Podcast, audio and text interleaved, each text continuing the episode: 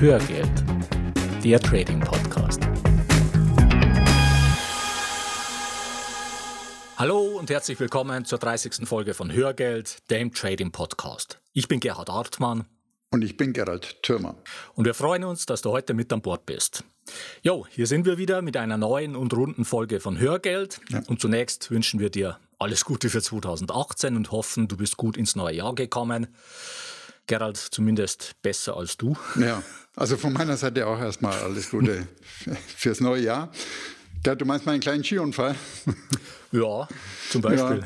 Ja, ja ich bin am, am Silvesternachmittag im wahrsten Sinne des Wortes noch richtig auf die Schnauze gefallen. Ja. Du weißt ja, ich wollte dieses Jahr mit einer kleinen Skitour beenden und bin hier hm. aufs Hörnle aufgestiegen und bei der Abfahrt, ja. und das ist wirklich eine extrem harmlose Abfahrt, also wirklich harmlos, da bin ich einfach auf einer Eisplatte ausgerutscht und wirklich ungebremst auf, auf mein Gesicht gefallen mit entsprechenden ja. Platzwunde und Blut Aha. und Schnee und alles natürlich ohne Helm. Ich war, hm, gestern, war gestern im Sportladen, haben wir die neue Helme angeschaut. Also, also ich, ich bin lernfähig sozusagen. Ja, ja, genau. Aber du bist in guter Gesellschaft. Also wir hatten ja hier, du weißt es ja, vor einigen Jahren auch eine Überschwemmung in der Wohnung, ziemlich massiv. Ja. Und äh, Mittlerweile habe ich auch eine Hausratversicherung, aber damals hatte ich die nicht. Ja. Ja. Also das ist normal. Aber wenn man jetzt von diesem Unfall mal absieht und trotz aller Schrammen und Prellungen ist er ja doch noch einigermaßen glimpflich ausgegangen, das muss man ja auch sagen. Hm, ja, genau. ähm, dann war unser Jahreswechsel in Summe doch sehr schön und auch inspirierend. Wir waren ja beide mhm. über Silvester in Bad Kohlgrub, aber ich war jetzt mhm. nicht auf dem Berg. Ähm, und wir waren dort im Hotel Science, also dem früheren Kurhaus. Und dieses Hotel, das steht jetzt unter neuer Leitung und wurde wirklich liebevoll ja. renoviert und positioniert sich jetzt als Biohotel und Seminarhotel für ganzheitliche Lebensführung. Äh, das heißt, es gibt dort vielfältige Angebote aus den Bereichen ja. Yoga und Meditation und freies Tanzen, Ernährung. Ich habe einen Trommelworkshop dort mitgemacht und verschiedene Konzerte mhm. und so weiter. Ja, und das ja. Hotel ist wirklich ein besonderer Ort mit besonderer Energie ja. und auch interessanten mhm. Begegnungen. Das heißt, wenn du dich für ganzheitliche Lebensführung interessierst, dann kann es sich lohnen, sich das mal anzuschauen. Und den Link findest mhm. du in den Show Notes. Ja, kann ich nur unterstreichen. So, jetzt aber zu unserem Thema und bevor wir uns heute dem Ausblick auf das Börsenjahr 2018 widmen, wollen wir nochmal zurückschauen auf das abgelaufene Jahr. Ja, und dieses Jahr war ja wirklich ein ganz besonderes Jahr, auf jeden Fall an der Börse, sozusagen ein Jahr der Rekorde. Ja, absolut. Und mit Ausnahme der Anleihen sind ja alle Assetklassen nach oben gelaufen. Aktien, Rohstoffe, Immobilien, alles ist gestiegen. Ja. Und der S&P 500 zum Beispiel, der hat 19,4 Prozent zugelegt und der DAX immerhin noch mhm. 12,5 Prozent. Mhm. Der Dow Jones hat es sogar auf 25 Prozent gebracht ja, und der Technologieindex Nasdaq 100 auf stolze 31,5 mhm. Prozent. Ja. Wobei das ja noch keine Rekorde sind wahrscheinlich. Nein, das sind definitiv mhm. keine Rekorde. Also mhm. da gibt es noch viel dollare Jahre, aber die Rekorde kommen dort ins Spiel, wenn wir uns anschauen, ja. wie die US-Indizes nach oben gelaufen sind. Mhm. Okay. Der Dow Jones, der hat 2017 äh, 71 Mal auf All-Time-High geschossen. Mhm. Und das ist ein absoluter Rekord in seiner 121-jährigen Geschichte. Und dasselbe gilt äh, für den Nasdaq 100. Der hat 76 All-Time-Highs produziert und auch mhm. das ist Rekord. Ja. Und beim S&P 500 waren es immerhin noch 62 All-Time-Highs. Und in elf von zwölf Monaten war der S&P ja. 500 im Plus. Und das gab es zuletzt ja. 1958 ja. und 2006. Ja, und es gab 2017 nur zwei Rücksätze im S&P, wenn man das überhaupt Rücksetzer nennen will. Und diese Rücksetzer waren einmal 2,8 Prozent und einmal 2,2 Prozent groß. Mhm. Und so ein Jahr gab es zuletzt 1995.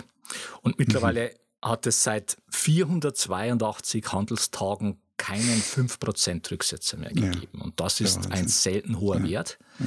Und in den Show Notes findest du eine Reihe von Charts dazu.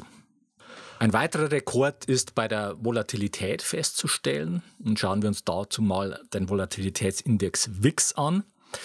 Der misst ja, welche Schwankungen die Marktteilnehmer für den S&P 500 Index in den nächsten 30 Tagen erwarten.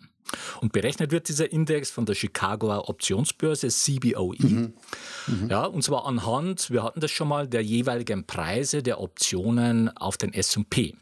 Und damit zeigt dieser WIX, wie ängstlich oder sorglos die Marktteilnehmer ja. sind. Ja. Ja, und von ängstlich kann hier keine Rede sein. Äh, Im November hatte der WIX mit 8,56 intraday den tiefsten jemals gemessenen Wert erreicht. Und in mhm. Summe hat der WIX im letzten Jahr 52 Mal unter 10 geschlossen. Mhm. Ja, um das jetzt mal mhm. einzuordnen. Es kam bis jetzt nur in vier Jahren vor, dass der WIX überhaupt mal unter 10 geschlossen hat. Ja, und am mhm. häufigsten in diesen vier Jahren war das 1993, da hat er viermal unter 10 geschlossen. Und 2017 war das 52 Mal. Und das zeigt mhm. einfach das ganze Ausmaß mhm. der Sorglosigkeit. Und auch dazu mhm. haben wir Charts äh, in die mhm. Show Notes reingestellt. Ja.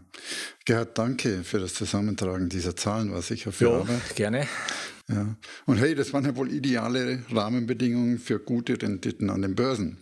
Ja, absolut. Und ja, im Nachgang war es in 2017 erstmal entscheidend, einfach dabei gewesen zu sein. Und ich war ja. Gott sei Dank die meiste Zeit voll investiert. Hm. Minimal an Performance hat mich die Absicherung gekostet. Ja. Einen Teil meines Depots habe ich mit langlaufenden Put-Optionen auf den S&P 500 abgesichert. Und hm. ich bedauere das auch nicht. Mental war es einfach auch ein Stück hilfreich für mich. Und ja. ich werde das genauso auch in 2018 fortführen. Hm. Und ich erlebe gerade natürlich einige Zeitgenossen, die in den letzten ein, zwei Jahren an der Börse eingestiegen sind. Ja. Ja, und ganz normal, die fühlen sich gerade unbesiegbar. und die ganz Glücklichen, die haben rechtzeitig Bitcoins gekauft. Ja, ja. Und ja, ich möchte hier eine kleine Analogie zum Besten geben. Ja. Ich habe viele Jahre zusammen mit meiner Frau, also in meinem Fall im Nebenerwerb, ein kleines Hotel geführt und hm. äh, hier in einem Vorort von München. Und Bekannte haben uns oft angesprochen, dass das Geschäft ja wohl super laufen muss bei euch in München. Ihr habt das Oktoberfest, viele Messen ja. und ihr könnt für die Zimmer ja jeden Preis verlangen. Ja. genau. Und um ehrlich zu sein, wir haben das am Anfang auch gedacht, aber wir haben schnell gelernt, dass für die Gesamtbilanz es kaum entscheidend ist, ob wir zum Oktoberfest oder beim Messen wirklich die theoretisch möglichen Höchstpreise für die Zimmer ja. erzielen. Ja. Das Haus in diesen Zeiten vollzukriegen, ist sozusagen die Pflicht und um ehrlich zu sein, ist es auch keine große Kunst hm. gewesen, hm. genau zum ja. Oktoberfest die Zimmer auszubuchen. Und für uns war es in diesen Messe-Oktoberfestzeiten eher wichtig, die Zimmer effizient zu vermieten und ja. vor allem unsere Stammkunden weiter an uns zu binden. Das heißt, wir haben unseren Stammkunden bevorzugt, auch bevorzugt Preise gegeben. Mhm. Und in vielen Fällen haben wir die Zimmer diesen Kunden sogar oft ohne, komplett ohne Oktoberfest-Aufschlag okay. angeboten. Ja. Unser Ziel war es einfach, unsere Geschäftskunden zu behalten, statt Oktoberfestbesucher mit kurzem Maximalgewinn zu finden. Und warum haben wir das gemacht? Ah. Zum einen, weil es für uns viel effizienter war. Ja. Die Geschäftskunden sind meistens schon um 8 Uhr mit dem Frühstück fertig und dadurch ja. ist die Putzfrau besser planbar für uns gewesen. Ja. Anreise und Abreise, die kann dann einfach im gewohnten Rhythmus weiterlaufen. Ah. Und entscheidend für die Gesamtbilanz war nämlich, und das haben wir relativ schnell erkannt, dass wir auch in den Gurkenzeiten, zum Beispiel im Januar, das Hotel voll ausbuchen konnten. Ah. Und wir haben mit viel Erfolg den Fokus unseres Marketings genau auf diese schwierigen Zeiten gelegt. Ja. Nach wenigen Jahren konnten wir auf eine durchschnittliche Zimmerauslastung von über 80 Prozent zurückblicken, ja, was in diesem Bereich wirklich außergewöhnlich ja, ist. Absolut. Mhm. Genau, was will ich damit sagen? Ja? Äh, für eine langfristige Performance an der Börse ist es genau wie in meinem Hotelbeispiel hm. nicht entscheidend, dass du mit einem einzelnen Wert oder in Zeiten mit besonders gutem Rückenwind immer richtig gelegen bist. Ja. Sicher, das macht natürlich immer super viel Freude, wenn so eine entsprechende Wette aufgegangen ist. Hm. Und vielleicht bist du auch in 2017 vielleicht sogar in Bitcoin rechtzeitig eingestiegen. Hm. Aber die Frage ist, hättest du es auch durchgehalten, nach einer Verdrei-, Verfünf- oder Verzehnfachung die Coins zu behalten und auf die Verzwanzigfachung zu warten? Ja. Ja, genau. Das ist die Frage. Und ich habe vor kurzem einen guten Freund gesprochen und der hat von der ersten Stunde an äh, Bitcoins gemeint, also ja. hat selber einen Rechner im Keller gestehen ja. und hat berechnet und hat Bitcoins dafür erhalten. Mhm. Und der hat im Laufe der letzten zwei Jahre sich nach und nach von seinen Coins getrennt. Und ich habe ihn dann gefragt, ob er damit hadert, dass er nur noch ja. einen Bruchteil von seiner ursprünglichen Summe besitzt. Mhm. Und er hat geantwortet, nein, Gerald, überhaupt nicht. Ich bin Trader und mhm. das gehört zum Geschäft. Ja. Und seine Antwort, die hat mich wirklich beeindruckt.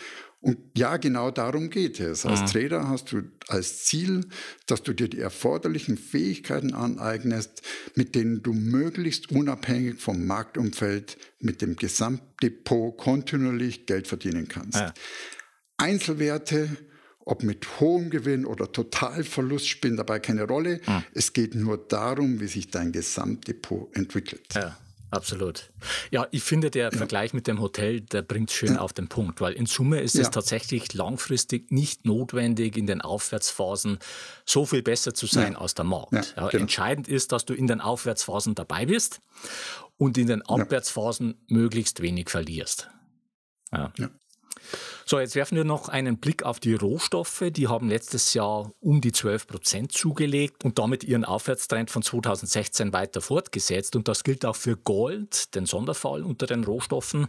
Mhm. Äh, Gold ist 2017 um 13,3 Prozent gestiegen.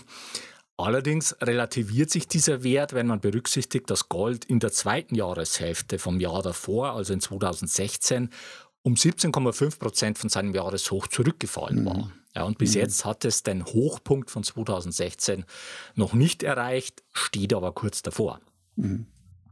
Damit kommen wir zur letzten Assetklasse, den Währungen und damit äh, für mich und für die meisten anderen auch zur größten Überraschung des letzten Jahres. Mhm. Ja, der Euro hatte Ende 2016 ein 14-Jahrestief gegenüber dem Dollar erreicht und war ja. knapp unter einen Dollar 4 gefallen.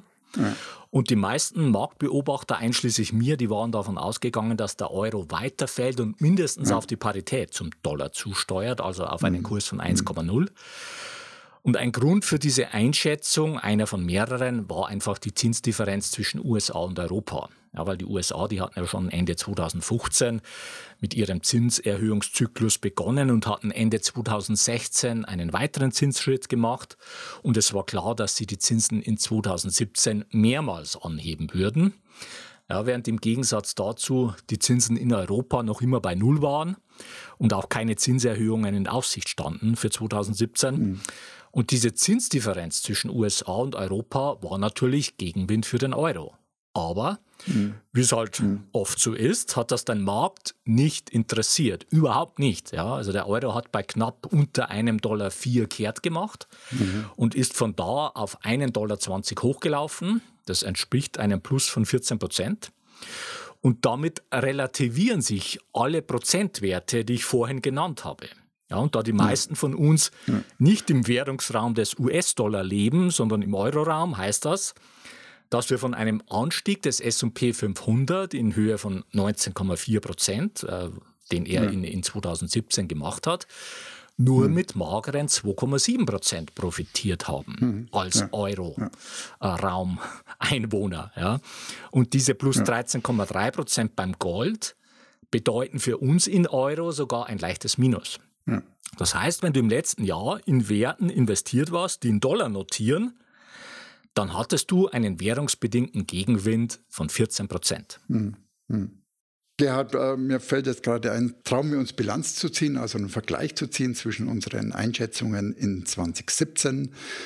Die haben wir in unserer Hörgeldfolge Nummer 6 ja. äh, getroffen ja. und der tatsächlichen Entwicklung. Ja. Ja, also wir trauen uns schon. Also wir wollen uns dem durchaus stellen, aber ja. wir sind auch gleichzeitig froh, dass wir unser Geld nicht mit dem Erstellen von Prognosen verdienen müssen. Ja. Dazu kommen wir ja. gleich später nochmal. Also wir hatten abgesehen von den äh, Konsensschätzungen, die wir zu verschiedenen Wirtschaftsaspekten äh, dargestellt hatten in dieser Hörgeldfolge 6, im Wesentlichen zwei mhm. eigene Einschätzungen für 2017. Ja, die erste war, dass wir von einer weiteren Euro-Schwäche ausgegangen waren. Und diesbezüglich ist das genaue Gegenteil passiert. Ja, der Euro hat zur Überraschung der meisten eine ziemliche Relle hingelegt und hat jetzt gerade sein Jahreshoch von 2017 überschritten und marschiert weiter äh, munter nach oben. Und die zweite mhm. Einschätzung war, dass die Aktienmärkte in Summe weiter steigen würden. es aber je nachdem, welche der vielen Tretminen gerade explodiert, äh, immer wieder zu Rückschlägen kommen würde. Und davon ist zumindest der erste Teil eingetreten. Das heißt, die Märkte, die sind ja. weiter gestiegen. Und was den zweiten Teil betrifft, also die Rückschläge, da muss man nochmal unterscheiden zwischen USA und Deutschland bzw. Europa. Hm. Äh, bei den hm. großen US-Indizes kann man für 2017 nicht von Rückschlägen sprechen. 2017 war im Gegenteil eines der rücksetzerärmsten Jahre überhaupt, wie wir vorhin schon gehört haben. Beim DAX gab es einen Rücksetzer von gut 7% und auch beim Eurostox mhm. in Höhe von 6 und 5,5%. Mhm. Aber auch das hat sich sehr im Rahmen gehalten und wir waren tatsächlich auf stärkere Kursrückgänge eingestellt. Mhm. Ja, Gerhard, du weißt ja, ich versuche mich kaum von den News und Prognosen beeinflussen zu lassen. Ja, guter Vorsatz. Ja, ich versuche sogar möglichst den täglichen Input der Nachrichtenagenturen zu vermeiden und das ist gar nicht so einfach. Ja, klar. ja, ist so. Weil ja. ich meine Anlageentscheidungen möglichst unabhängig von kurzlebigen Wirtschaftsnachrichten treffen möchte. Ja. Und mein Ziel für 2018 ist, weiter an meiner Antifragilität zu arbeiten, an den ja, Börsen. Äh, und in allen Lebensbereichen. Ja, okay. Ja, ich ja. kann das nachvollziehen, das macht absolut Sinn und äh, damit komme ja. ich nochmal auf meine Aussage von vorhin zurück, äh, dass wir froh sind, dass wir unser Geld nicht mit dem Erstellen von Prognosen ja. verdienen müssen, weil das musst du nämlich auch nicht, um an der Börse systematisch Geld zu verdienen. Ja, das ist nochmal ein ganz ein wichtiger Punkt und dazu wollen wir dir an der Stelle nochmal zwei Botschaften ans Herz legen. Die erste Botschaft ist, und die kennst du schon von den Hörgeldfolgen zum Thema Erwartungswert, du kannst dein Geld grundsätzlich über die Trefferquote, das heißt über Prognosen im übertragenen Sinne, oder über das Payoff verdienen. Mhm. Und wenn du über die Trefferquote gehst, dann solltest du natürlich häufiger richtig liegen als falsch, das ist klar. Und ein Beispiel ja. für so eine Strategie ist der Verkauf von Optionen. Ja. Und wenn du dagegen dein Geld primär über das Payoff verdienen willst, also über das Verhältnis ja. äh, deiner Gewinner zu den Verlierern, dann reichen dir zum Teil Trefferquoten von 30 Prozent, um profitabel zu sein. Hm. Du musst einfach nur sicherstellen, dass wenn du einen Treffer landest, dass der dann ein Vielfaches deines Risikos einfährt. Mhm. Und das ist der Schwerpunkt der Strategien, die wir handeln. Ja, und als mhm. Symbiose daraus verbinden wir bei unserem Trading mittlerweile beide Strategietypen, das heißt Strategien, die den Schwerpunkt auf dem Payoff haben, mit den Strategien, die über die Trefferquote mhm. operieren, also im mhm. Wesentlichen mit dem Verkauf von Optionen. Und das werden wir alles in unserem Trendfolgeseminar im Frühjahr in München zeigen. Und an der Stelle noch ein Hinweis, es gibt jetzt noch genau zwei freie Plätze, dann sind wir voll. Und es wird dann auch keine Online-Bestellmöglichkeit mehr geben, mhm. weil die Plätze mhm. schon über die Voranmeldungen gefüllt sind. Also ja. Wenn du einen optimalen Einstieg in das Thema Börse suchst oder deine Rendite verbessern willst, es gibt noch genau zwei Plätze und den Link findest mhm. du in den Show Notes. Mhm. So, und die zweite Botschaft im Zusammenhang mit Prognosen ist folgende. Wir können dir nicht empfehlen, aufgrund einer bestimmten Prognose, die du für den Markt oder für eine einzelne Aktie hast, Trades aufzusetzen, die davon ausgehen, dass deine Prognose eintritt, obwohl dir der Chart nach wie vor das Gegenteil signalisiert. Mhm. Das klingt jetzt ein bisschen kompliziert. Was meinen wir damit? Nehmen wir an, du bist aktuell der Meinung, die Indizes sind mittlerweile überhitzt und es wird zu einer stärkeren Korrektur kommen, was ja nicht unwahrscheinlich ist. Dann ist es trotzdem keine gute Idee, jetzt schon primär auf fallende Kurse zu setzen, obwohl die Kurse nach wie vor weiter steigen. Mhm. Und da gelten einfach die zwei alten Börsenweisheiten, die da lauten, die Börse kann länger falsch liegen, als du liquide bist. Ja. Und zweitens, Trends können länger laufen, als du denkst. Ja, das kann ich nur unterstreichen. ja, dann kommen wir nochmal zum kurzen Zurückblick, also meinen persönlichen Zurückblick. Ich bin, um ehrlich zu sein, noch dabei, die 2017er Zahlen zusammenzuführen, ja. die, also die, die, die, Performance der einzelnen Depots zusammenzubringen. Ja. Und das ist komplexer, ein Stück komplexer, als ich dachte. Also ja. der Umgang mit den unterjährigen Einzahlungen, Entnahmen, Umschiftungen. Mhm. Und mir geht es dabei um eine solide Berechnung meiner Rendite. Und da habe ich gemerkt, der wird sehr, sehr schnell kompliziert. Also ja, ja. wann, wie viel, Umgang mit den Cash-Positionen, hm. welche Ausgangsgröße nehme ich. Und ja. da bin ich einfach noch nicht ganz fertig. Okay, ja. ich bin, um ehrlich zu sein, ich bin noch bei den Grundsatzfragen. okay. Aber aber, schon, aber schon mal vorab, auch ja. wenn ich meine Rendite noch nicht exakt sagen kann, ich bin mit dem Ergebnis 2017 extrem zufrieden. Besonders wenn ich daran denke, dass meine fürs Trading verfügbare Zeit im letzten Jahr noch deutlich limitiert war. Hm. Und das trotz dem Gegenwind durch den Dollarkurs, das ist ja, oben erwähnt, das waren 14 hm. Prozent. Hm. Und ich bin fast ausschließlich in Dollarwerte investiert. Und das war einfach zu kompensieren. Ja, absolut, ja. Genau. Ja, also für uns Trendfolger war 2017 einfach ein ideales Umfeld. Ja. Das muss ja. man einfach so sehen. Ja. Das sind Traumkonditionen. Wir positionieren uns ja mit dem Trend und hebeln den Trend mit Optionen. Mhm. Und da gibt es einfach keinen besseren Markt als den, den mhm. wir derzeit haben. Ich habe mal geschaut, mein Hauptdepot jetzt allein in den letzten fünf Wochen hat da über 18 Prozent zugelegt. Mhm. mhm. So, damit kommen wir zum Ausblick für 2018. Mhm. Und auch für dieses Jahr haben wir wieder, genauso wie schon 2017, auf der fundamentalen Seite Rückenwind von der Weltwirtschaft. Ja, die wird mhm. in 2018 voraussichtlich um 3,8 Prozent wachsen, was ein wirklich sehr ansehnlicher Wert ist. Und dementsprechend sehen auch ja. die Gewinnerwartungen für die Unternehmen positiv aus. Ja. Man geht momentan weltweit von einem Gewinnanstieg von 10 Prozent für die Unternehmen aus. Und für die Unternehmen des S&P 500 wird ein Gewinnwachstum von 14,7 Prozent erwartet. Und mhm. das ist natürlich mhm. erstmal Treibstoff mhm. für steigende Aktienkurse. Aber, und damit sind wir auch schon bei der Kehrseite des Ganzen, ja. Vieles davon ist natürlich auch schon in den Kursen eingepreist genau. und die Bewertungen sind ambitioniert hoch. Ja, also das KGV für den, also das Kursgewinnverhältnis mhm. für den S&P für die kommenden zwölf Monate liegt aktuell bei 18,4. Ja. Ja, und der Fünfjahresdurchschnitt dieses äh, Kursgewinnverhältnisses, das liegt bei 15,9 mhm. und das ist 13,6 Prozent ja. niedriger. Ja. Und der Zehnjahresdurchschnitt ist noch niedriger bei 14,2. Das sind 22,8 Prozent äh, niedriger als das aktuelle äh, KGV. Ja, das heißt, ein Rückgang des KGVs auf den 10-Jahres-Durchschnitt würde einen Kursrückgang im S&P 500 von 22,8 Prozent bedeuten.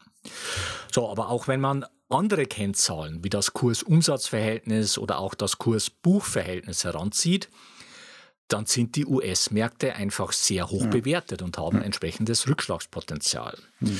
Und eine mhm. zweite Kehrseite ist die technische Situation, das heißt die Chartsituation. Die letzte, ich habe schon gesagt, die letzte 5% Korrektur, die liegt 482 Handelstage zurück. Mhm. Und auch ein Rücksetzer zur 200-Tage-Linie würde dem Markt einfach mal gut tun. Und das ja. allein wäre schon eine Korrektur von 10 Prozent. 10 Prozent, Wahnsinn. Ja. ja. So, und auch die nach wie vor sehr niedrige implizite Volatilität macht den Markt anfällig. Und natürlich haben wir weiterhin die üblichen geopolitischen Risiken, ja. wie zum Beispiel Nordkorea. So, was ist jetzt von den Notenbanken in diesem Jahr zu erwarten? Da divergieren äh, die USA und Europa weiterhin sehr stark und äh, die EZB hinkt der FED ungefähr vier Jahre hinterher. Die FED hat ja für 2018 drei weitere Zinserhöhungen in Aussicht gestellt, während die meisten Volkswirte derzeit davon ausgehen, dass die EZB die Zinsen erst 2019 erhöhen wird. Mhm. Allerdings wird das weitere Tempo sowohl in den USA als auch in Europa stark von den Inflationserwartungen äh, abhängen. Mhm. Und auch bei der zweiten wichtigen Säule für die Liquiditätsversorgung, nämlich bei den Anleihenkäufen, hinkt die EZB hinterher. Die hat ja bis Ende 2017 monatlich Anleihen im Wert von 60 Milliarden Euro gekauft. Ja. Und seit diesem Jahr hat sie jetzt diesen Betrag auf 30 Milliarden halbiert okay. und wird das bis zum September so weiterfahren. Und die FED dagegen, die hat den monatlichen Kauf von Anleihen schon Ende 2014 eingestellt. Das heißt, ja. sie pumpt über diesen Weg schon seit drei Jahren kein zusätzliches Geld mehr äh, in die Märkte. Okay. Und seit Oktober jetzt letzten Jahres fängt sie auch an, ihren gigantischen Anleihebestand in Höhe von circa 4,5 Billionen Dollar ganz langsam abzubauen. Hm. Und dazu wird sie diese Anleihen nicht verkaufen, weil das die Märkte gar nicht verkraften könnten, sondern sie wird diese Anleihen einfach nach und nach auslaufen ja, lassen. Ja. ja. weil diese Anleihen, die haben verschiedene Laufzeiten. Und am Ende der jeweiligen Laufzeit bekommt die FED einfach dann den Nominalwert der Anleihe vom Emittenten zurückbezahlt. und der entsprechende Betrag ja. wird damit aus dem System rausgezogen ohne dass die Märkte durch den expliziten Verkauf der Anleihen noch zusätzlich belastet werden. Ja. Aber trotzdem, das Ganze ist ein Riesenexperiment, für das es einfach keinen Vergleich in der Geschichte gibt. Und die Frage, mhm. die in den kommenden Jahren über den Märkten schwebt, ist, wie gelingt es, das Anleihevolumen abzubauen, ohne dass es zu Marktverwerfungen kommt? Niemand weiß das. Ja. Und in Summe bedeuten die Schritte der Notenbanken einfach, dass die Liquiditätsflut nachlassen wird. Und die Frage ist, wie die Aktienmärkte das wegstecken werden. Hm. Ja. So, und jetzt noch ein letzter Blick auf die Rohstoffe und auch auf Gold. Ein wichtiger Preisfaktor für Rohstoffe und Gold wird die weitere Entwicklung des Dollars sein. Wenn dieser weiterhin schwächelt, dann hilft das den Rohstoffen grundsätzlich. Und bei Gold wird es eben spannend sein zu sehen, ob es das Hoch aus 2017 überwinden kann und im nächsten Schritt dann das Hoch aus 2016. Die steigenden US-Zinsen arbeiten da erstmal gegen Gold. Ja. Und damit kommen wir zum Fazit für die heutige Folge. Erstens, die Weltkonjunktur und die Unternehmensgewinne werden 2018 kräftig zulegen. Zweitens, die Bewertungen der US-Märkte sind mittlerweile bedenklich hoch. Ja. Drittens, aufgrund der Chartsituation ist eine Korrektur überfällig. Viertens, die Sorglosigkeit der Anleger ist rekordverdächtig. Fünftens, die nachlassende Liquiditätsflut ist eine Gefahr für die Märkte. Ja. Sechstens, es macht keinen Sinn, sich gegen den Markt zu stemmen. Hm, genau. Vielmehr solltest du siebtens die Chancen nutzen und die Risiken begrenzen. Hm. So, und jetzt noch ein Hinweis zu den weiteren Hörgeldfolgen. Wir werden jetzt bis zum Seminar die Intervalle zwischen den Folgen etwas erhöhen, einfach um mehr Zeit für die mhm. Seminarvorbereitungen mhm. zu haben. Und auf unserer Facebook-Seite werden wir das jeweilige Erscheinungsdatum äh, der nächsten Folge kommunizieren. Und wenn du schon auf der Facebook-Seite bist, dann freuen wir uns auch über ein Like. Mhm. So, und jetzt noch ein rechtlicher Hinweis. Die von uns bereitgestellten Informationen, Tools, Softwareprogramme dienen ausschließlich zu Informations- und Ausbildungszwecken und stellen keine Empfehlungen zum Kauf von Geldanlagen gleich welcher Art dar. Du bist für deine Anlageentscheidungen selbstverantwortlich. Und damit kommen wir jetzt zu unserer Bitte in eigener Sache. Wenn dir unser Podcast gefällt, dann würden wir uns freuen, wenn du eine kurze Rezension in iTunes reinstellst. Das geht ganz einfach und schnell und hilft uns im Ranking weiter nach oben zu kommen und besser gefunden zu werden und ist für uns eine zusätzliche Motivation, mit Hörgeld weiterzumachen. Mhm. Und wir freuen uns auch, wie schon gesagt, über Likes auf ja. facebook.com slash Hörgeld. Und wenn du Fragen oder Anregungen für uns hast oder wenn wir bestimmte Themen vertiefen sollen, dann schreib uns bitte an feedback.hörgeld.com oder nutzt die Kommentarfunktion auf unserer Webpage hörgeld.com. So viel für heute. Die Shownotes zur heutigen Sendung mit ergänzenden Charts und Links findest du unter hörgeld.com slash 030. Bleibt noch der Ausblick auf die nächste Folge. Da geht es um die Frage, welche Termine im Börsenkalender sind für dich wichtig? Ja, die, das habe ich ja mir gewünscht und ich habe es vorhin schon erwähnt. Ja. Nicht die Nachricht ist wichtig, ist ebenfalls meine Erkenntnis, sondern wann sie im Kalender steht, ist viel wichtiger. Und darum wird es in unserer nächsten Folge gehen. Ganz genau. Und bis dahin wünschen wir dir eine gute Zeit. Ja, mach es gut und wir wünschen dir weiter viel Spaß mit dem Thema Börse. Und wir laden dich ein, auf diesem Weg die Verantwortung für deine Vermögensanlage selbst in die Hand zu nehmen. Die Geschichte geht weiter.